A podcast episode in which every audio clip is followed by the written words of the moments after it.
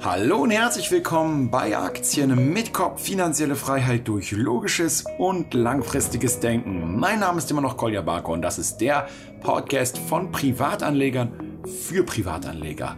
Heute mit einer Spezialepisode live aus San Francisco. Ich sitze hier im 31. Stock des Hyatt Hotels zusammen mit Jonathan Neuscheler den ihr bereits aus vielen anderen Podcasts gemeinsam kennt und der jetzt auch mittlerweile mit alleaktien.de eine eigene Webseite betreibt, auf denen er regelmäßig Einzelaktienanalysen hochlädt.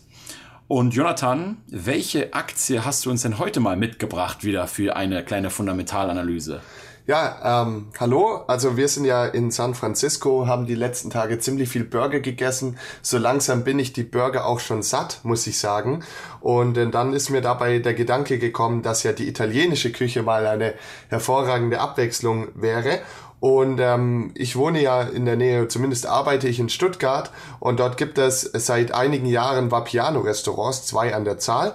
Und dort gehe ich sehr gerne essen, weil es mir da einfach gut schmeckt. Ich finde, die haben ein sehr tolles Konzept, da können wir gleich noch genauer sprechen. Und dann habe ich natürlich letztes Jahr äh, mit Interesse den Börsengang verfolgt, denn Vapiano ist eben eine Restaurantkette, die versucht schnell zu expandieren, hat dafür Kapital gebraucht, um weitere Restaurants zu eröffnen und hat sich das eben über einen Börsengang verschafft. Und ich habe das Unternehmen mir damals schon angeschaut, habe dann gedacht, ah, ich weiß nicht, ob es was wird oder nicht. Ich äh, schaue es mir mal nicht genauer an, aber jetzt die letzten äh, Wochen habe ich dann Vapiano sehr genau angeschaut, weil ich einfach sehr, sehr viel ähm, Chancen in diesem Unternehmen sehe. Ähm, sie haben jetzt 200 Restaurants in über 30 Ländern, auch in Amerika mhm. und in Asien und äh, das Konzept funktioniert überall. Und das finde ich einfach eine spannende Sache, ähm, dass sie ein Konzept äh, haben, so wie McDonald's die amerikanische Küche mit den Burgern und den Pommes äh, skalieren konnte, versucht Vapiano das jetzt mit der italienischen Küche zu schaffen. Und der bisherige Erfolg ist eben sehr vielversprechend. Und deshalb habe ich mir das Unternehmen mal näher äh, angeschaut. Und deshalb sprechen wir heute mal über Vapiano. Okay, genauer gesagt die Vapiano SE ich hatte ja auch damals mit Richie von der Börse Stuttgart ein Video gemacht. Dort ging es allerdings eher um den ganzen technischen Ablauf von so einer IPO. Und heute werden wir tatsächlich auf das Unternehmen selbst zu sprechen kommen. Das ist ja, kommen wir mal ganz am Anfang so zu ein paar äh, Eckdaten erstmal. Also das Unternehmen selbst ist, gibt's schon seit 2002, also jetzt schon knapp 16 Jahre am Markt. Der Hauptsitz ist jetzt aktuell in Bonn, ging damals aber ursprünglich mal los in Hamburg, dann über Bonn und jetzt glaube ich sogar mittlerweile gerade gewechselt nach Köln und äh, hat aktuell so knapp 6000 Mitarbeiter, glaube ich und der Umsatz betrug im letzten Geschäftsjahr 2017 324,7 Millionen Euro. Und jetzt steht so, was das Geschäftsmodell angeht, ähm, liest man so sehr viel natürlich einerseits von Systemgastronomie, aber eben auch nach über dieses Fast Casual Prinzip. Ja, also dass im Endeffekt hier so eine Art Mischung aus guten Produkten, ja, also so, dass sozusagen sehr frisch dort alles hergestellt wird, aber auf der anderen Seite ähm, nicht jetzt so eine Art Full Service ist wie in einem Restaurant, sondern sehr viel auch so mit Selbstbedienung und so weiter habe ich gelesen. Ich war selber nur einmal bei Vapiano, kann mich äh, aber da nicht mehr dran erinnern. Deswegen vielleicht, Jonathan, kannst du mal uns schildern, wenn du jetzt zu Vapiano reingehst und Hunger auf Spaghetti hast, wie funktioniert es denn dort genau und was ist der Unterschied zwischen einem normalen Italiener, wo du dich hinsetzt, Speisekarte bekommst und so weiter und so fort. Ja, die haben sich da sehr viele Gedanken gemacht. Ähm, wie du schon gesagt hast, es ist eben kein Fast-Food-Restaurant, wie es jetzt McDonald's oder Burger King ist, sondern es geht hier wirklich um hochwertige Zutaten und es geht um Frische. Das heißt, wenn ich in ein Vapiano-Restaurant reingehe, dann bekomme ich am Anfang eine Karte, die kennt ihr bestimmt aus vielen Hotels, da bekommt man auch eine Zimmerkarte. Bei Vapiano ist das eben keine Zimmerkarte, sondern einfach nur eine Chipkarte und mit der gehe ich dann eine, an eine offene Theke, da gibt es eine Pizzastation, eine Pastastation und eine Salatstation, je nachdem, worauf ich gerade Lust habe mhm. und sehe dann dort direkt den Koch und sage ihm, was ich haben möchte und dann sagt er, jetzt halte mal deine Karte an den entsprechenden Punkt und dann wird es auf die Karte gebucht, was ich bestellt habe. Mhm. Und äh, dann kann ich, während der Koch das, äh, das Essen für mich zubereitet, zum Beispiel Pasta, kann ich sagen, hey, mach bitte ein bisschen mehr von der Zutat rein, ein bisschen weniger von der und kann also Einfluss auf ähm, das Gericht nehmen, kann ja. mich auch selbst davon überzeugen, wie frisch die Zutaten sind und sobald das Gericht dann fertig ist, nehme ich das dann entgegen auf dem Teller und suche mir dann einen Platz. Also es gibt keine Reservierung, es gibt keine festen Plätze, sondern es gibt sehr lange äh, hochwertige Eichenholzbänke ähm, und dort kann ich mich dann hinsetzen und kann dann meine Speise genießen. Okay. Und wenn ich fertig bin, dann gehe ich zum Ausgang und vor dem Ausgang gibt es eine Kasse, wo ich wieder diese Karte hingebe und dann bezahle ich dort eben den Betrag. Das ist ihr Konzept. Okay. Hat halt ähm, gegenüber einem normalen Italiener, denke ich, sehr viele Vorteile, ähm, weil ich halt wirklich sehe, was passiert hinter den Kulissen und äh, weil ich mich wirklich auch ähm, so das Essen so machen lassen kann, wie es mir schmeckt. Und das finde okay. ich wirklich eine coole Sache. Das heißt, ich muss aber, wenn ich diese Karte habe, sozusagen dort vorne, wo der das kocht, ähm, dann einfach warten, bis er fertig ist. Äh, und wenn jetzt jemand noch vor mir ist, zum Beispiel warten, ja. bis der fertig ist. Und dann, ähm, ich kann mich aber noch nicht jetzt, wie wir es jetzt zum Beispiel von Super Duper äh, Burger in äh, Kalifornien auch gesehen haben, wo man so eine Vibrationsplatte bekommt, wo man sich dann an den Tisch setzt und dann kann man, weiß man, ah, jetzt ist es fertig, jetzt gehe ich nach vorne, sondern hier ist ganz klar das Prinzip, man sieht oder soll sogar vielleicht zuschauen, wie sein Essen gemacht wird, damit man dann auch äh, genau weiß, ah, ich will mehr Tabasco oder ich brauche noch ein bisschen Basilikum, ja. Ja, Kolja, jetzt hast du zwei Dinge angesprochen. Also du bekommst dort auch so eine Vibrationsplatte, kannst sie auch schon hinsetzen, mit deinen Freunden oder Geschäftspartnern okay. reden. Okay. Ähm, aber du hast schon einen wunden Punkt getroffen. In, zumindest in Stuttgart war, gab es ein Problem, dass in den Stoßzeiten sehr lange Warteschlangen entstanden mhm. sind, was natürlich viele Leute dann verärgert hat. Vor allen Dingen, wenn du Pizza willst und ich Pasta, dann stehen wir an unterschiedlichen Schlangen und das ah. ist natürlich natürlich jetzt nicht gut, wenn man zusammen essen gehen will. Ja. Aber Vapiano hat äh, diesen Painpoint sehr gut erkannt. Sie ähm, experimentieren gerade mit Bestellterminals, wie wir sie auch schon von McDonald's kennen. Und dann habe ich natürlich den Vorteil, dann bestelle ich über das Terminal, bekomme dann auf mein Handy oder über so einen, ähm, auch über so ein Vibrationsgerät, bekomme ich dann den Alarm, wenn es fertig ist und muss das nur noch abholen und kann mich also sofort hinsetzen und mit meinen Freunden sprechen. Oder eben die Alternative, sie haben jetzt auch eine eigene App gemacht Mhm. Kann ich schon vom Büro aus oder von der Uni aus, kann ich schon bestellen und dann das Essen einfach fertig abholen, muss gar nicht mehr in der Schlange stehen und kann es sofort genießen. Ich denke, das sind, sind auf jeden Fall große Vorteile. Und okay. sie haben in den Restaurants, in denen sie diese Bestellterminals haben, auch wirklich die Erfahrung gemacht, dass die Warteschlangen deutlich zurückgegangen sind. Okay, und wahrscheinlich sogar vielleicht noch Personalkosten, ne? Ja. wenn man über Bestellterminals ja. bestellt. Also ich muss sagen, das gefällt mir auch, wenn ich nochmal zu McDonalds gehe überhaupt oder wenn ich in anderen Restaurants bin. Ich finde das. Und ich habe diese Option zu diesem Bestellterminal, da nutze ich das eigentlich fast immer gleich gezahlt. Zack, zack, man sieht sofort alles und optimal, ja. Ähm, nun würde mich mal interessieren, wie viele Vapianos gibt's denn mittlerweile? Also damals hat ja der Gründer, äh, der Marc, ich habe den Nachnamen gerade vergessen, der hat ja nach nur einem Restaurant, glaube ich, schon die AG gemacht, ja. und zwar die sogenannte Marx AG einfach. Und ähm, wie viele Restaurants gibt's denn jetzt mittlerweile eigentlich und in welchen Ländern auf der Welt? Weil wir hier in San Francisco zum Beispiel haben wir ja geschaut, da gab's leider keins. Ähm, und äh, wo sind die denn überall und wie viele Restaurants gibt's? Ja, also insgesamt haben die jetzt 205 Restaurants gehabt, ähm, Ende 2017. Sie möchten dieses Jahr etwa 40 weitere Restaurants eröffnen. Okay. Da merkt man auch, sie sind auf einem sehr starken Expansionskurs, ja. etwa 20 Prozent mehr Restaurants pro Jahr und sie wollen in 2020 schon 330 Restaurants haben. Ähm, die Restaurants sind auf allen fünf Kontinenten verteilt.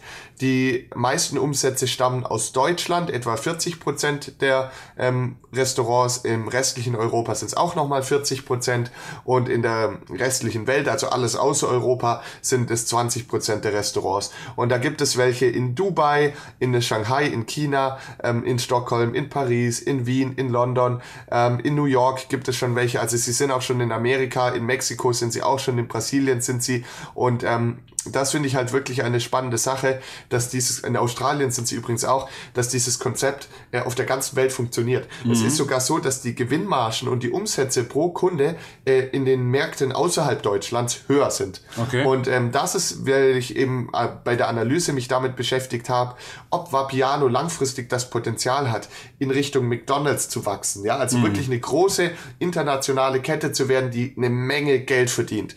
Und ähm, das war eigentlich meine Ausgangsfrage. Und das finde ich natürlich jetzt eine super schöne Erkenntnis, dass sie schon expandiert haben in der Welt und dass es dort funktioniert. Weil das zeigt mir einfach auf, dass diese italienische Küche, die wir Europäer vielleicht sehr gut kennen, mhm. dass die auf der ganzen Welt ankommt. Und äh, das ist auch noch eine spannende Sache an der italienischen Küche allgemein. Die wächst deutlich stärker als diese Burgerküche. Denn das ist schon ein sehr ausgerollter Markt weltweit. Mhm. Überall gibt es schon Burgerketten. Ja. Ähm, aber die italienische Küche zeichnet sich halt dadurch aus, dass sie sehr leicht bekömmlich ist. Ähm, sie ist erfrischend, so einen leichten Salat oder so. Sie hat relativ viel Eiweiß und wenig Fett. Ja. Ähm, natürlich auch viele Kohlenhydrate. Ja. Aber auch hier ist Vapiano aktiv. Sie haben beispielsweise Zucchini-Nudeln äh, erforscht, ja. mit denen jetzt kaum noch Kohlenhydrate verbunden sind. Und okay. was halt an diesem Unternehmen... Auch für den veganen Trend genau, vegetarisch Also sie haben halt glutenfreie, no, laktosefreie, genau. vegetarische und vegane Gerichte. Und äh, auch Pizzaböden Böden zum Beispiel ohne Gluten. Mhm. Und äh, es gibt natürlich viele Leute, die vertragen gewisse Dinge nicht, aber es gibt halt noch viel mehr Menschen, die glauben, das nicht ja. zu vertragen. Und daher sind es mittlerweile echt viele Menschen, die damit angesprochen werden. Ja. Und äh, das ist einfach eine coole Sache, dass es jetzt auch für diese Menschen ein Restaurant gibt. Okay, also ich muss sagen, das ist interessant, dass du das sagst, weil wir waren ja jetzt selber eine ganze Woche hier in San Francisco und äh, da haben wir von In-N-Out Burger über ähm, Super Duper Burger äh, bis hin zu Pearls Deluxe Burger, der übrigens mein absoluter Favorit hier in San Francisco ist und von einem richtig sympathischen Südkoreaner betrieben wird, der eigentlich äh, Maschinenbauingenieur ist, aber dem Burger machen viel mehr Spaß macht. Kleiner Scherz am Rande. Ähm, haben wir irgendwie zwischendurch auch mal äh, irgendwie so eine Pizza gesucht. Und da hatten wir tatsächlich hier in San Francisco äh, es schon schwieriger, weil ähm, wir waren dann am Ende bei einem Italiener abends, da war die Pizza auch sehr gut, aber mal ebenso für zwischendurch, wie man jetzt zum Beispiel zu Chipotle geht, wo wir auch waren, wo es mexikanisches Essen gibt, sehr leckeres, oder eben beim Burger, hier tatsächlich, was Pizza angeht, relativ wenig Option hat. Ne? Und da muss ich sagen, äh, ist das tatsächlich ein interessantes äh, Modell, wenn man jetzt sagt, okay, wir bringen jetzt diese, äh, dieses, dieses italienische Konzept mal auch in die ganzen Städte, wo es irgendwie überall Burger gibt, weil die hängen natürlich irgendwann auch zum Hals raus, ja. Ja, und ähm, ja. die Italiener sind da wahrscheinlich einfach nicht gut darin, ihre kleinen, tollen Läden, die sie hier haben, ähm, zu skalieren, denn auch Starbucks ist ja eine US-amerikanische Kette, hat aber die italienische Kaffeekultur äh, in die Welt gebracht. Und äh, genau das äh, passiert jetzt wohl meiner Meinung nach derzeit mit, mit den äh, Essen, also mit Pizza, Pasta und Salaten. Und äh, auch da geht es nicht von einem Italiener aus, sondern diesmal von einem deutschen Unternehmen. Und ähm, wie gesagt, ähm, ich finde halt, äh, warum finde ich diese Aktie spannend? Vielleicht sollten wir darüber noch sprechen, ja. Ähm, klar ist immer eine kleine Aktie und äh, Vapiano ist ein kleineres Unternehmen mit etwa 600 Millionen Börsenwert. genau, ganz kurz Stopp ja. an dieser Stelle. Da sieht man mal, was die noch für einen Weg vor sich haben, wenn sie das Ziel, was Jonathan für sie festgelegt hat, nämlich McDonalds einzuholen, die 100 Milliarden wert sind an der Börse. Da haben sie also noch einen weiten Weg und man merkt mal, um die Verhältnisse zu zeigen, wie klein die im Endeffekt noch sind, ja. Genau, also kleine Korrektur. Ich habe mir nicht zum Ziel gesetzt, dass die McDonalds überholen, ja. Das wäre natürlich das beste Szenario, was wir als Aktionäre bekommen könnten.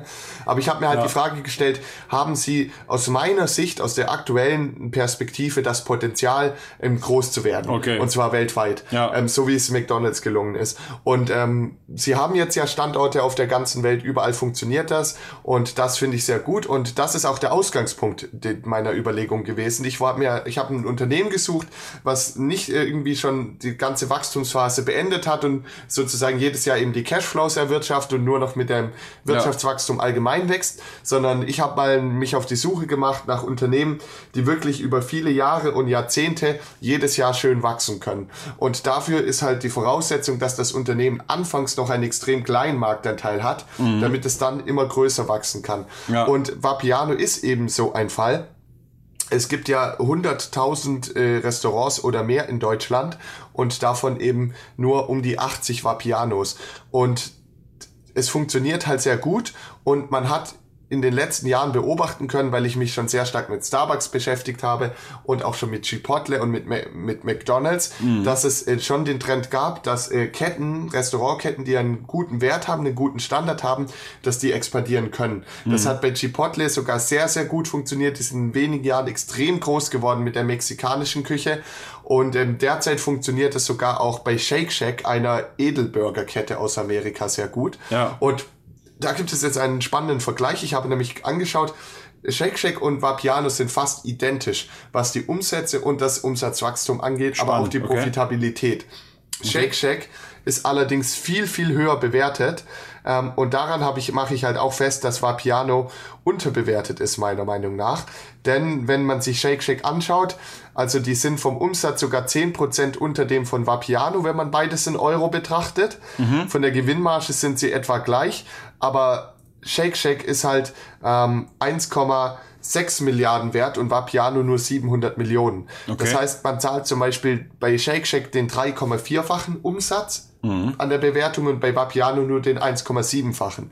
Okay. Und das sind halt so ein paar Dinge, die mich schon dazu bringen, dass Vapiano meiner Meinung nach eine sehr preiswerte Aktie ist. Mhm. Natürlich ist es eine Aktie mit sehr hohen Risiken, denn kleine Unternehmen sind lange nicht so diversifiziert wie Volkswagen oder Nestle. Man hat das bei Volkswagen gesehen, die haben mal eben einen 30 Milliarden Skandal weggesteckt. Ja, welches Unternehmen kann das schon? Und ähm, bei Vapiano ist es so, die haben natürlich schon gewisse Flanken, bei denen sie offen sind, bei denen sie verletzlich sind. Ja. Aber meiner Meinung nach macht das Management alles, was möglich ist, um zu verhindern, dass diese negativen Risiken eintreten mhm. und tut gleichzeitig sehr viel dafür, um die Profitabilität langfristig zu erhöhen. Denn das ist halt derzeit noch so ein ähm, kleines Problem Sie verdienen noch nicht so viel Geld an ihren Umsätzen. Sie tun irrsinnig viele neue Restaurants aufmachen. Da haben die Anlaufkosten, da muss schon eine Abschreibung erfolgen, da müssen Mitarbeiter schon angelernt werden, da müssen schon Mieten bezahlt ja. werden. Also es kommen einfach noch keine Umsätze rein. Und dann sind sie ja noch sehr klein mit ihren 200 Restaurants, haben aber ein Headquarter, was Fixkosten verursacht, haben eine Innovationsabteilung, wo neue Gerichte an neuen Gerichten gearbeitet wird, mhm. Digitalisierungsabteilung, wo sie eine App entwickeln und die Bestellterminals. Und diese ganzen Kosten fallen halt nun mal an, aber werden nur auf 200 Restaurants verteilt. Ja. Und wenn sie jetzt aber auf 300, 400, 500, in 10 Jahren vielleicht auf 1000 Restaurants expandieren, dann können sie diese Kosten natürlich viel besser verteilen. Sie haben meiner Meinung nach noch ein sehr gutes ähm, Preiserhöhungspotenzial, denn ich finde, für die Top-Lagen in den großen Städten sind die Gerichte echt zu billig. Mhm. Also so eine Pizza kostet etwa 8 bis 9 Euro und eine Pasta etwa 8 Euro. Ich finde, das ist wirklich ein fairer Preis und da haben sie noch Potenzial und das ist im Endeffekt auch so mein Investment Case. Ähm, dass es diesem Unternehmen gelingt, den Wachstumskurs ähm, fortzuführen, dass sie jedes Jahr etwa 20 Prozent mehr Filialen aufmachen, ähm, dass sie durch Preiserhöhungen und eine steigende Effizienz und Produktivität, dass sie die Fixkosten runterbekommen, dass die Gewinnmarge immer weiter aufgeht, Jahr für Jahr, dass sie dann immer profitabler werden und dass sie dann ähm, eben irgendwann in diese richtig, richtig schönen Sweet Spot kommen, wo die Umsätze stark steigen und die Gewinne noch stärker steigen. Und das dürfte dann eben meiner Meinung nach der große Kurstreiber werden und die Aktie nachhaltig antreiben. Und dann hat man halt, wenn ein Unternehmen wie Vapiano immer 20 Prozent wächst, auch den Vorteil, dass die Aktie jedes Jahr 20 Prozent steigen kann während äh, ein Unternehmen, das nur noch zwei Prozent wächst, natürlich eine Dividende liefert, aber eben wahrscheinlich auch nur zwei Prozent Kurswachstum langfristig, weil es halt einfach nicht mehr wächst. Und ähm, das ist eben im Endeffekt die Story, die ich mit Vapiano spiele. Ich möchte daran beteiligt sein, dass es diesem Unternehmen gelingen kann, in immer mehr Läden zu eröffnen und mit jedem Laden immer mehr Geld zu verdienen. Mhm. Und das möchte ich jetzt viele Jahre, wenn nicht Jahrzehnte in meinem Depot halten und dann halt die Chance haben auf einen sogenannten Ten-Bagger, also dass sich die Aktie irgendwann mehr als verzehnfacht hat.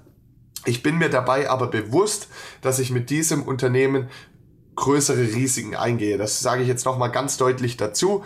Ähm, die haben, sind eh, eh sehr vielen Risiken ausgesetzt. Zum Beispiel ähm, könnte die Gewinnmarge eben nicht ansteigen, ähm, weil sie einfach vielleicht einen starken Wettbewerb haben ähm, oder dass sie ihr Wachstum nicht im Griff haben. Das ist nämlich Starbucks passiert und auch Chipotle, wenn sie dann mit Franchise-Nehmern zusammenarbeiten. Was die Qualität angeht dann und so. Genau, ne? das dann war ja wird- bei Chipotle auch Genau, ein dann Problem. wird da irgendwie ein Immobilienstandort aufgemacht, der nicht optimal ist, Ja. weil man einfach schnell wachsen will und nur der verfügbar Genau. ist und dann trägt sich das nicht.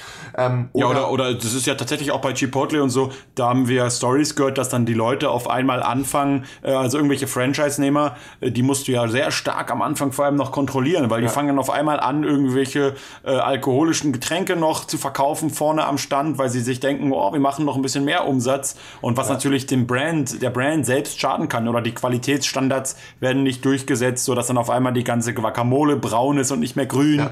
Ja, und das ist natürlich immer ein Risiko. Oder was natürlich auch ein Risiko dann ist, ist eben gerade, wenn man jetzt auf diesen ganzen Gesundheitszug aufspringt, der ja absolut im Trend ist, dass eben, und das haben wir ja auch bei Chipotle gesehen, dass dann mal irgendwie ein, ein Lebensmittelskandal auch Ja. kommen kann, weil eben das ganze Fleisch nicht mit Antibiotika und so behandelt wurde. Ja, Ja. ist natürlich auch ein Risiko. Ja, vielleicht sollten wir ganz kurz nochmal darauf eingehen, Franchise-Nehmer, Genau, was wie das ist bedeutet. Da, genau, und wie ist da eigentlich so das Verhältnis, würde mich interessieren. Wie viele machen sie alleine? Ich habe auch gelesen, die machen ein bisschen mit Joint Ventures, also so eine Mischung aus Franchise und eigenen Betrieb. Wie ist denn da so die Statistik eigentlich? Genau, also bei, bei Vapiano ist es so, dass sie, ähm, also dass, dass die einigen Läden, vor allen Dingen in Deutschland oder Großbritannien, den Märkten, in denen sie groß sind, dass sie dort ähm, die selbst betreiben, auf eigene Rechnung, das heißt ganz normal. Ja. Und dann gibt es ein Modell Joint Venture, das machen sie sehr gerne bei neuen Märkten. Das haben sie zum Beispiel jetzt in Aus Australien gemacht.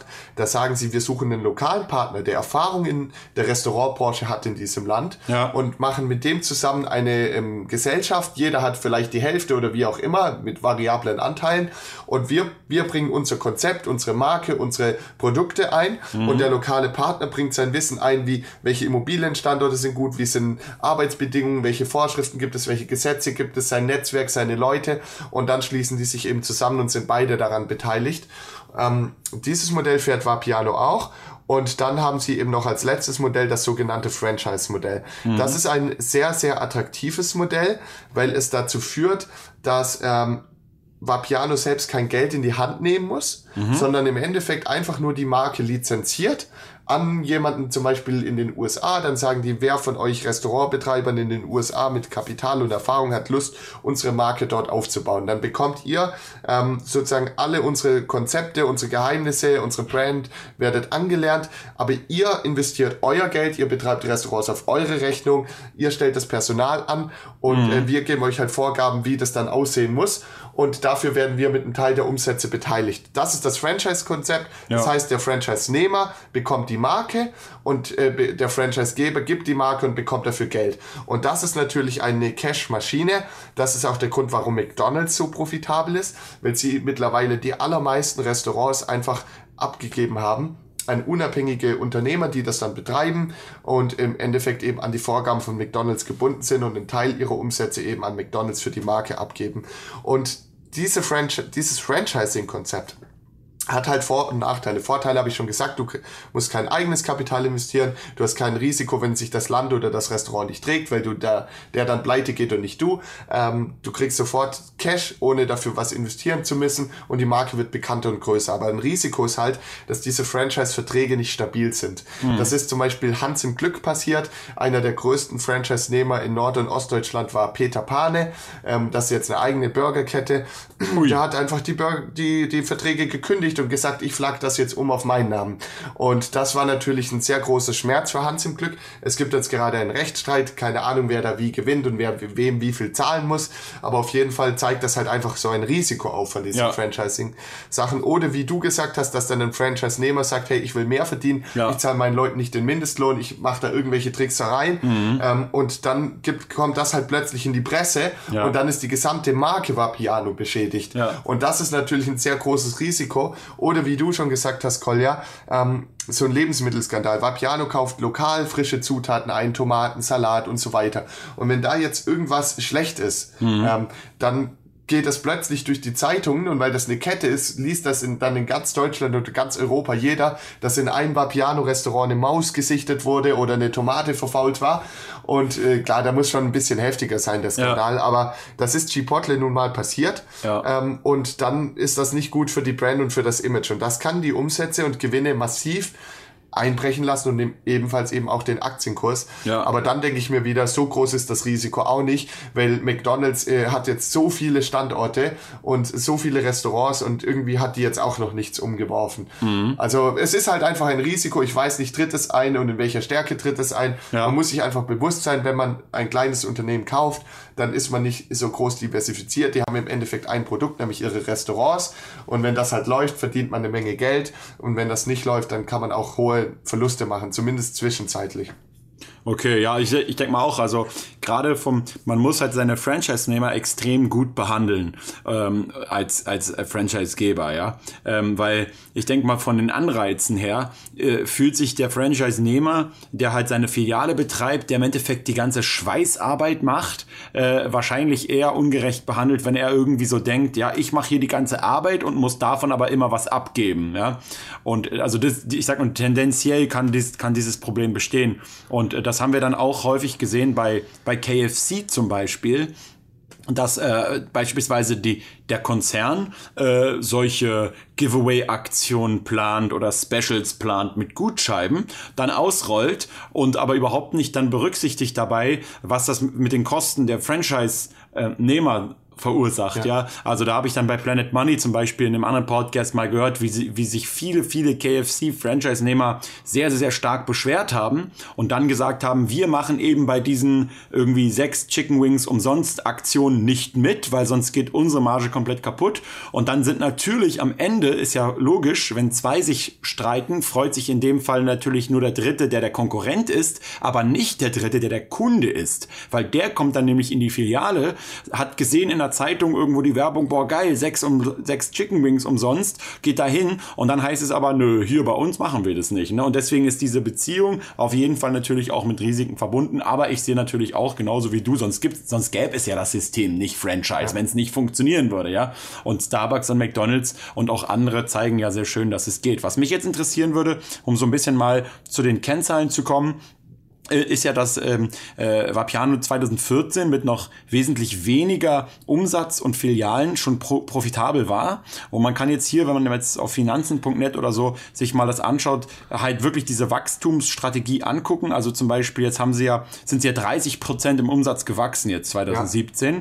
und, und der Ertrag ging sozusagen runter. Ja, das heißt, man nimmt jetzt sozusagen tatsächlich so sehr viel äh, Kapital in die Hand. Ähm, hat das denn zum Beispiel damit zu tun, dass äh, die jetzt an der Börse sind und dass sie ja, glaube ich, einen ziemlich großen Anteilseigner bekommen haben, der 40 Prozent hält, der dann irgendwie mehr auf Wachstum gesetzt hat? Oder woran glaubst du liegt das, dass das Unternehmen, was ja eigentlich seit 2002 schon da ist, 2014 schon profitabel war, ja. jetzt auf einmal äh, doch so einen ziemlichen Strategiewechsel vollzogen ja. hat? Ja, also das ist tatsächlich tatsächlich richtig. 2014 wurde von einem Euro Umsatz fast 7% äh, oder fast 8% Gewinn erwirtschaftet. Also die EBIT-Marge, also der Gewinn vor Steuern und Zinsen, war fast 8%. Und 2017 hat Vapiano sogar einen Verlust gemacht, nämlich ähm, sogar fast minus 8% EBIT-Marge. Mhm. Das heißt, innerhalb von drei Jahren ähm, hat sich sozusagen, haben sie sogar einen enormen Verlust gehabt und ähm, das ist natürlich gar nicht schön. Ähm, jetzt muss ich aber dazu sagen, ähm, für den Verlust der 2017 gibt es drei Gründe. Das erste ist, ähm, man ist an die Börse gegangen und sein Börsengang kostet eine Menge Geld.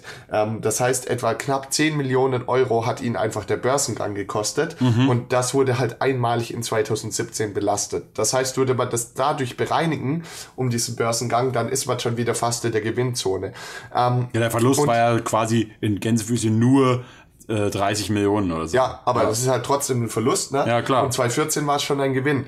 Und ähm, ich wollte jetzt halt die Gründe auflisten, wie gesagt, der Börsengang. Dann die zweite Sache ist, ähm, Vapiano hat e-, eben hat dazu tendiert, wenn sie in ein neues Land gegangen sind, am Anfang ein Franchise oder ein Joint Venture Konzept zu machen. Weil sie einfach direkt die Expertise von den jeweiligen ja. Leuten wollten und nicht die Risiken gehen wollten in das neue Land und dann mhm. funktioniert das nicht, sie verstoßen gegen Gesetze und so weiter. Und dann sind die jetzt dort erfolgreich angekommen gelaufen und jetzt haben sie die Strategie, gerade auch mit den Mitteln aus dem Börsengang, dort die Franchise-Nehmer und Joint Venture-Partner wieder rauszukaufen. Mhm. Und das heißt, dann müssen die natürlich jetzt schon sehr viel Geld zahlen. Wenn das da läuft, wenn sie zum Beispiel in Australien sieben Läden haben, die alle gut laufen, ja. dann sagt der Joint Venture-Partner, hey, ich habe dir sieben gut laufende Läden aufgebaut, du musst jetzt schon was auf den Tisch legen, damit ich meine Anteile wieder hergebe. Ja, okay. Und das haben sie halt gemacht. Ähm, und im Endeffekt fallen darauf jetzt Abschreibungen an, auf diesen sogenannten Goodwill. Der drückt die, die Gewinne ins Minus, obwohl sie eigentlich keinen Abfluss mehr haben jetzt. Das war nur wegen dem Kaufpreis. Und ich finde die Strategie selbst gut, weil sie wollen natürlich nicht bei den sieben Restaurants bleiben, sondern sie wissen jetzt, wie es in dem Land geht und wollen jetzt hochskalieren. Ja. Und dann wollen sie davon den ganzen Kuchen abhaben. Ja. ja. Und der dritte Grund ist eben, dass sie ihre Expansion äh, deutlich ausgeweitet haben. Mhm. Also halt fast 40 Restaurants gerade eröffnet werden. Ja. Und das verursacht natürlich Anlaufkosten. Wenn man nur die bestehenden Restaurants betrachten würde, den Börsengang ausklammern würde, und diese Franchise-Rückkäufe ähm, und die Joint Venture-Rückkäufe, wenn man das alles ausklammern würde, dann wäre das Unternehmen weiter deutlich profitabel. Okay. Das sind halt solche Effekte, die gerade in dieser starken Wachstumsphase reinschlagen. Aber ich rechne damit und übrigens auch die Analysten, die sich mit diesem Unternehmen beschäftigen, rechnen damit, dass in 2018 bereits wieder schwarze Zahlen geschrieben werden. Also trotz auch wieder ein Gewinn okay. trotz der Expansion ähm, okay. erwirtschaftet wird. Okay, das wird interessant äh, zu sehen. Kannst du vielleicht mal für Anfänger nochmal erklären, wie das funktioniert, wenn die jetzt Filialen zurückkaufen mit dem Goodwill und warum das jetzt den Gewinn schmälert? Kannst du das nochmal erklären? Ja, einfach mal angenommen, sie kaufen eine Filiale zurück oder mehrere, die eine Million Gewinn pro Jahr machen. Ähm, dann sagt natürlich der Anteilshaber, also der Partner, mit dem sie das eröffnet haben, hey, die Filiale macht ja eine Million Gewinn im Jahr, ähm, du kriegst die jetzt nicht für eine Million. Ja, dann behalte ich die einfach, mach die Million selber. Ja. Äh, also muss Vapiano jetzt zum Beispiel 10 Millionen zahlen. Aber diese 10 Millionen, die sie an Kaufpreis zahlen, sind ja nicht an Sachwerten in dem Restaurant drin. Die Stühle und das Inventar ist vielleicht nur 500.000 wert. Genau. Das heißt, sie haben sozusagen dann 9,5 Millionen immaterielle Vermögenswerte und die werden halt relativ relativ schnell abgeschrieben über die nächsten Jahre. Das heißt, das wird einfach wieder aus der Bilanz rausgenommen und das führt dann zu einer hohen Abschreibung, die dann am Schluss zu einem Verlust führt. Aber der Kaufpreis ist eben einmalig geflossen genau. und fließt in den nächsten Jahren nicht wieder. Das heißt, da fließt jetzt kein Geld mehr ab, aber es wird eben eine Abschreibung gemacht und das drückt eben die Gewinne nach unten, solange diese immateriellen Vermögensgegenstände abgeschrieben werden. Ja, okay, super erklärt. Ähm, wie sieht es denn eigentlich aus ähm, mit äh, Delivery-Modellen und so weiter? Äh, es gibt ja, also ich habe gerade irgendwie gelesen über Delivery Hero bei, bei Peter Hasler, dass die irgendwie eine Million Bestellungen am Tag hatten schon irgendwie oder, oder eine Milliarde Bestellungen weltweit oder irgendwie so. Also es war unfassbar viel. Äh, Gibt es da irgendwie Kooperationsmöglichkeiten ja. oder hat äh, hier äh, äh, Vapiano irgendwie auch ähm, vor, irgendwie eigene Delivery-Modelle äh, sozusagen zu erstellen? Wie sieht's da aus? Ja, das ist einer der spannendsten Trends dieser Restaurantbranche überhaupt, von dem auch McDonald's extrem stark profitiert gerade.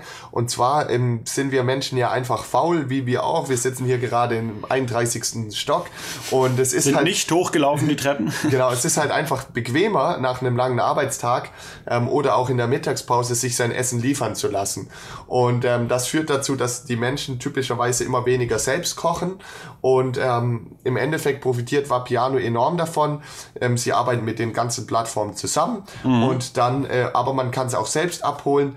Ähm, sie haben teilweise auch eigene Lieferdienste und dieses Takeaway und Delivery sorgt dafür, dass die Umsätze in den Filialen ansteigen, aber trotzdem nicht mehr Mieten gezahlt werden müssen und oftmals reicht sogar die gleiche Personalstärke, um diese zusätzliche Nachfrage zu bedienen.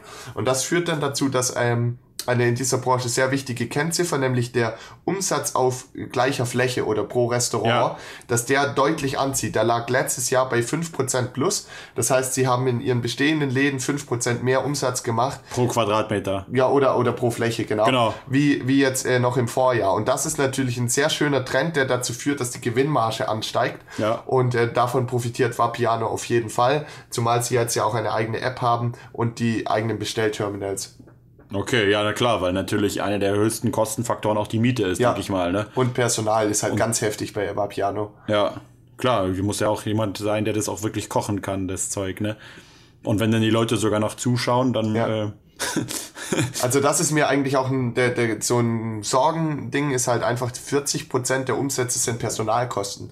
Das ist ein verdammt hoher Block, der ist bei Wettbewerbern deutlich geringer, die sind dann in den mittleren 20ern typischerweise. Ja. Und es liegt eben einfach an ihrem Konzept. In jedem Restaurant wird jeden Morgen jede Soße und jede Pasta frisch zubereitet. Ja, das Da fand ich wird- auch interessant, Da wird nichts in Dosen, genau, da wird nichts Ja. in Dosen angeliefert, sondern das sind dann Tomaten und dann werden die von Köchen und von Personal eben zubereitet jeden Tag Ja. in jedem Restaurant. Das ist einfach personalintensiv. Äh, Ich glaube, der Gast schmeckt die Frische, da sind dann keine Konservierungsstoffe und so Ja. weiter drin, aber es ist halt ein hoher Kostenfaktor. Hm. Und äh, meiner Meinung nach gibt es jetzt äh, drei Lösungen für Vapiano. Zum einen haben sie ein unternehmensinternes Exzellenzprogramm aufgemacht. Das heißt, sie haben ein Team von Mitarbeitern, die von Restaurant zu Restaurant gehen und sich die Abläufe genau anschauen. Und dann entdecken sie, dass man gewisse Schritte einfach effizienter und produktiver machen kann und schulen dann die Mitarbeiter in dem Restaurant, das künftig so zu machen Ja. und geben aber auch einen Arbeitsablauf mit. Ja. Und das sorgt dafür, dass die Produktivität in den Restaurants steigt. Das ist ihr erster Schritt. Ihr zweiter Schritt ist eben, dass sie oftmals vorhandene Personalstärken jetzt besser nutzen. Sie haben eine digitale Personalplanungssoftware angeschafft, Ja. die voraussagt, wann wie viel Nachfrage nach Personal bestehen wird. Und dadurch können sie so Leerzeiten, wenn Leute einfach nur rumstehen und nicht arbeiten, weil keine Nachfrage da ist, reduzieren. Ja. Ähm, also sie tun da sehr viel. Sie haben eben dieses Delivery- und Take-Away-Konzept, was dazu führt, dass eben mehr Bestellungen pro Restaurant rausgehen. Das senkt die Personalkosten. Und der größte Treiber ist halt meiner Meinung nach ähm, einfach, dass sie ähm, jetzt beginnen, Mini-Vapianos zu öffnen. Die werden dann an Flughäfen, Bahnhöfen, extrem frequentierten Ei Einkaufsstraßen und Einkaufszentren eröffnet werden. Da Ja. gibt es auch schon drei Stück. Ja. Und die sind deutlich kleiner und haben dann nicht mehr diese ganze Nudelmanufaktur und so weiter, sondern die beziehen ihre Ware jeden Tag frisch von einem angrenzenden großen Vapiano. Ah, okay. Und das führt dazu, dass die eigentlich, ich sage jetzt mal übertrieben formuliert, das Ganze nur noch warm machen müssen. Ja. Und natürlich deutlich weniger Personalaufwand hat und auch deutlich weniger Mietaufwand. Und dieses Mini-Vapiano-Konzept wird jetzt in diesem Jahr dann sehr stark ausgerollt und in den nächsten Jahren und dürfte halt die Personalkosten senken. Also unterm Strich, denke ich, ist das Unternehmen halt in einer Phase, in der sie über Preiserhöhungen und die eben genannten Schritte die Personalkostenquoten Stück für Stück runterdrücken können und dann eben immer mehr für uns Aktionäre übrig bleibt, was dann eben der erwartete Kurstreiber werden dürfte. Okay, wie sieht es denn aus äh, bei Starbucks? Ich hole mir die App und so weiter, kriege ich immer mal wieder auch einen Kaffee geschenkt. Wie sieht's denn bei Vapiano aus? Lohnt sich das denn, wenn ich da so öfter hingehe? Oder bei Booking.com kriege ich mittlerweile manchmal 15% Rabatt, weil ich so oft dort buche. Wie sieht's bei Vapiano aus? Ja, bei Vapiano sieht das so aus, dass sie über ihre App ein Treueprogramm einführen. Haben sie, okay. Wenn du, ich glaube, 20 Mal in dem Jahr oder so gegangen bist, dann bekommst du bei jedem Essen einen Kaffee umsonst dazu. Okay. Und wenn du sogar 40 Mal gehst, dann bekommst du einen Salat oder Bruschetta gratis dazu.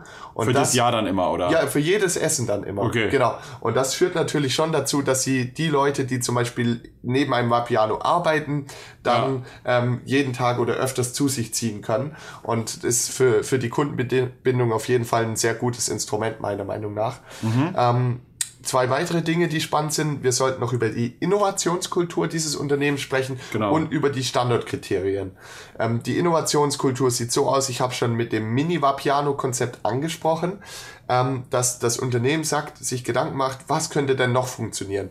Rewe hat ja beispielsweise jetzt in manchen Städten so ein Rewe to go aufgemacht, Ach, was wirklich? sehr gut funktioniert und auch Okay. an Tankstellen. Ja. Und Vapiano hat überlegt, welche Konzepte könnten bei uns noch funktionieren. Und da gibt es einmal die Mini-Vapianos, über die wir schon gesprochen haben, aber dann gibt es auch noch äh, ein freistehendes Restaurant. Und da suchen sie ähm, eben so Standorte außerhalb von Innenstädten an Verkehrsknotenpunkten, die eben ein freistehendes Gebäude ähm, ermöglichen. Und dort sind dann die Zielgruppen Geschäftsleute auf dem Heimweg, Reisende, Freunde, Familien, ähm, einfach Leute, die abends einen Abend verbringen wollen. Und das haben sie in Fürth einfach mal aufgemacht und schauen sich jetzt an, wie gut trägt sich das, wie sind die Umsätze, wie sind die Gewinne des Standorts. Und dann versuchen sie daraus Erkenntnisgewinne abzuleiten und bauen jetzt gerade in Toulouse in Frankreich ein zweites Konzept, wo sie die Learnings aus dem ersten Standort schon umsetzen wollen direkt. Ja. Vielleicht haben sie beim ersten Standort den Außenbereich zu groß gemacht oder die Küche oder was auch immer und das optimieren sie jetzt und dann schauen sie in Toulouse, wie trägt sich das Konzept, Konzept dort. Und wenn es dann dort deutlich profitabler ist und die Kapitalkosten übersteigt, dann werden sie dieses Konzept ausrollen. Und das finde ich einen ganz tollen Ansatz, dieser Ansatz des Ausprobierens, Verbesserns. Und erst wenn es sich trägt, dann des Ausrollens. Ja. Und so sind sie auch mit ihren Mini-Vapianos vorgegangen. Und quasi nicht wieder mit der Brechstange so gleichzeitig gleich 50 Stück, ohne dass man überhaupt ja. weiß, wie kommt das neue überhaupt. Genau, wir sind ja viel risikoloser. Wir sind ja auf der Hauptversammlung von Berkshire gewesen und da ja. habe ich mir das Buch von den 3G äh, Capital Gründern geholt. Die haben in Brasilien ähm, sehr früh eine ähm, Lebensmittelkette gekauft, mhm. so wie Aldi oder Walmart eben. Und ähm, de, dort habe ich gelesen, dass Walmart einfach in vielen Ländern ihr US-Konzept übertragen hat und sich dann gewundert hat, dass es sich nicht gelohnt hat. Ja. Aber sie haben halt einfach vergessen, so dass das in anderen Ländern anders tickt. Genau, ja. in Deutschland haben sie den Fehler auch gemacht. Ja. Und ich finde, Vapiano macht das genau richtig, weil sie machen das durch einen Experimentieransatz und sie hören auf den Kunden, sie schauen auf die Zahlen und erst dann wird expandiert. Ja. Und das finde ich eben sehr gut. Und das Zweite, was mir sehr gut gefällt, ist, dass das Management ähm, sich genau ähm, einen Immobilienkriterienkatalog ähm, zurechtgelegt hat. Okay. Zum Beispiel müssen, muss, das, muss in der Stadt müssen mehr als 100.000 Menschen leben und in einem Radius von einem Kilometer von dem Restaurant weg muss es mehr als 10.000 Büroarbeitsplätze geben. Mhm. Und das sorgt eben dafür, solche strengen Kriterien, dass sie nur dort Restaurants eröffnen, wo auch sichergestellt ist, dass genug Nachfrage reinkommt. Und das ist langfristig ein extrem wichtiger Erfolgsfaktor, weil sowohl Starbucks als auch Chipotle ja. haben das falsch gemacht. Ja. Die haben sich selbst überholt bei ihrem Wachstum, ja. haben gesagt, okay, wir gehen auch in die C-Lage oder in die D-Lage, ist doch egal, wir sind eine gute Brand und so weiter. Aber irgendwann hatten sie das Problem, dass, dass sie eine Menge Läden, eine Menge Miete, eine Menge Personal zu zahlen hatten und kaum Leute da waren.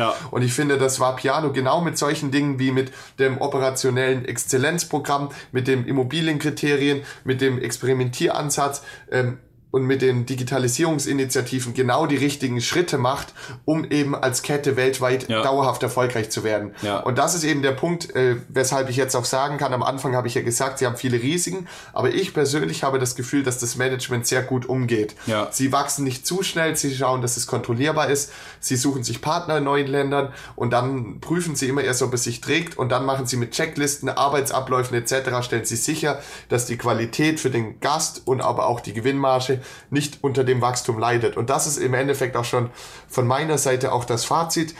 Ich habe das Gefühl, ähm, hier ist es gelungen, auf der ganzen Welt zu expandieren.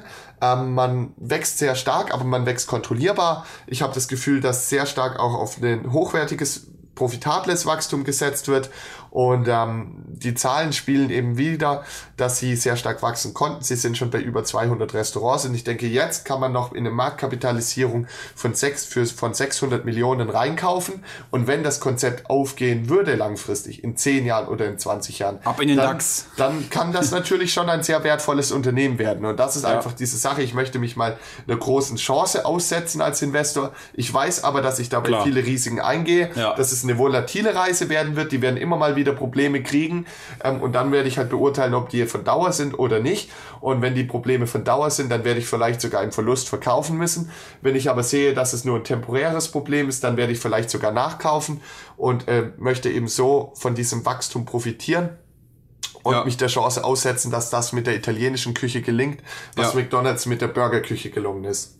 Ja, finde ich sehr interessant. Ich finde vor allem den Vergleich von dir mit, mit ähm, Shake Shack interessant. Dadurch kann man sehr gut so ein bisschen mal, es ist nämlich ein guter Apfel-Apfel-Vergleich, weil man mal wirklich sehen kann, so zwei Unternehmen mit ungefähr derselben äh, Kapital Marktkapitalisierung, beziehungsweise nee, mit, der, mit derselben Umsatz und so weiter. Auch mit demselben ähm, Konzept, beide hochwertige genau, Zutaten. Dass die so eine unterschiedliche ja. Bewertung haben, obwohl ja in Amerika es schon so viele Burgerketten eigentlich gibt, ja, äh, und, und, und die erfolgreich sind. Das heißt, Shake Shack hat ja hier nochmal eine ganz andere Konkurrenz Giants eigentlich, äh, wie Vapiano, sehe ich persönlich jedenfalls. Und was nochmal den Immobilienstandort und das angeht, da merkt man auch immer wieder, wie entscheidend und wichtig das ist, ja, weil wie wenig Leute das auch teilweise machen, weil wenn ich mir in, angucke, hier in, in, in Magaluf, wo ich wohne, dass da, wo die, wo es eigentlich eine, eine britische Hochburg an Touristen ist, die extremst auf den Preis achten, dass da auf einmal äh, neben dem Eisladen so ein, so ein ähm, äh, All-Vegan, äh, weiß was ich, Laden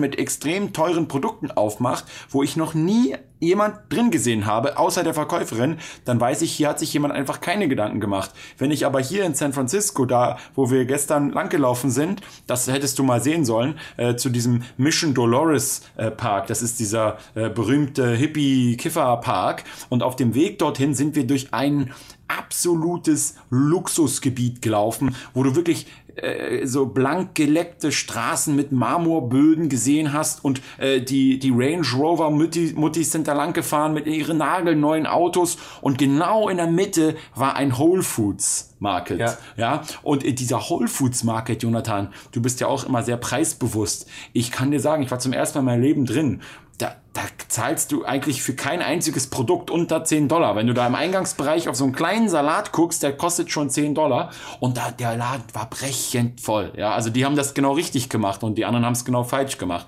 Und deswegen finde ich, ist das, äh, kommt das hier so rüber für mich, der sich jetzt noch nicht so viel beschäftigt hat, als ob die auf jeden Fall einen Plan haben, wie sie möglichst risikoarm oder risikobewusst wachsen in Zukunft. Aber wie immer, müsst ihr, und das finde ich ganz wichtig, was Jonathan am Ende gesagt hat, selbst entscheiden. Wir sind nur die Anstoßgeber, die also ein Unternehmen vorstellen. Ihr könnt euch auch noch mal eine schriftliche Version von diesem Podcast, wo noch ein bisschen mehr Zusatzinfos sind, auch was die Zahlen angeht, weil man darüber natürlich im Podcast nicht immer so ausführlich das schildern kann, weil es einfach visuell schwierig ist, auf alleaktien.de ähm, runterladen bzw. anschauen. Ich verlinke euch den Artikel in den Show Notes. Ja, und dann, äh, wie du es am Ende gesagt hast, es ist mit Risiken verbunden, aber jeder Investor muss das selbst für sich klar machen, genau wie neulich bei Facebook, als es halt runterging. Ne? Und da ich vor der Entscheidung stand, okay, ist das jetzt ein gerechtfertigtes Risiko und ich mir dann angucke, was der Zuckerberg sozusagen äh, noch vorhat und welche Vision er hat und wo ich dann sage, never, ich kaufe sofort nach, okay, oder eben, äh, ob man sagt, ui, jetzt ist die Situation so bedrohlich, dass ich lieber verkaufe oder jedenfalls nicht nachkaufe. Und ich glaube, man kann eigentlich immer die Qualität der eigenen Recherche genau daran erkennen, ob du nämlich in so einem Fall nachkaufst oder ob du davon überzeugt bist und wie lange du brauchst, um diese Entscheidung zu treffen. Ja, ja. Ähm, ja dann Vielen Dank, Jonathan, wie immer. Mal gucken, welches Unternehmen wir als nächstes uns äh, unter die Lupe nehmen und an alle Vapiano-Mitarbeiter und, und, äh, und so weiter. Schöne Grüße an dieser Stelle und kocht weiterhin fleißiges Essen für uns. Bis zum nächsten Mal. Tschüss. Okay, vielen Dank an Jonathan für diese San Francisco Sonderepisode zum Thema Vapiano. Ich hoffe, ihr habt richtig viel Spaß bei dieser Episode gehabt. Ich habe es auf jeden Fall genossen. Und äh, ja, jetzt brechen wir demnächst bald schon auf in Richtung Flughafen, um wieder nach Deutschland bzw. Spanien zurückzufliegen. Und es war einfach eine absolut tolle Reise. Ich kann jedem empfehlen, mal San Francisco zu besuchen. Wir hatten auch richtig Glück mit dem Wetter. Wir haben die Golden Gate Bridge und alles besichtigen können bei strahlendem Sonnenschein. Und wie immer bedanke ich mich an dieser Stelle bei der Börse Stuttgart für das Sponsoring dieses Podcasts. Und am Ende noch der Hinweis, ich besitze selbst keine Aktien von Vapiano. Ich habe mir das Geschäftsmodell auch bisher noch nicht genauer angeschaut. Und ähm, Jonathan hingegen wird jetzt demnächst in Vapiano investieren. Das sagen wir immer aus Transparenzgründen mit dazu. Das heißt, ihr müsst natürlich euch selbst dann eine Überlegung machen, ob ihr das Ganze als objektiv betrachtet oder ob ihr denkt, dass sozusagen er zu überzeugt war von Vapiano. Das ist wie immer natürlich eure eigene Entscheidung. Ich finde, wir haben gut die Chancen und Risiken von Vapiano hier erörtert. Ihr könnt aber auch unter dem Facebook-Beitrag, wo das Ganze ähm, diskutiert wird, dann eure Kritik zu dem jeweiligen Podcast natürlich hier immer mit dazu schreiben. Wir gehen dann in den nächsten Episoden dann jeweils darauf ein. Ansonsten bis zum nächsten Mal. Rational Grüße. Ciao, ciao.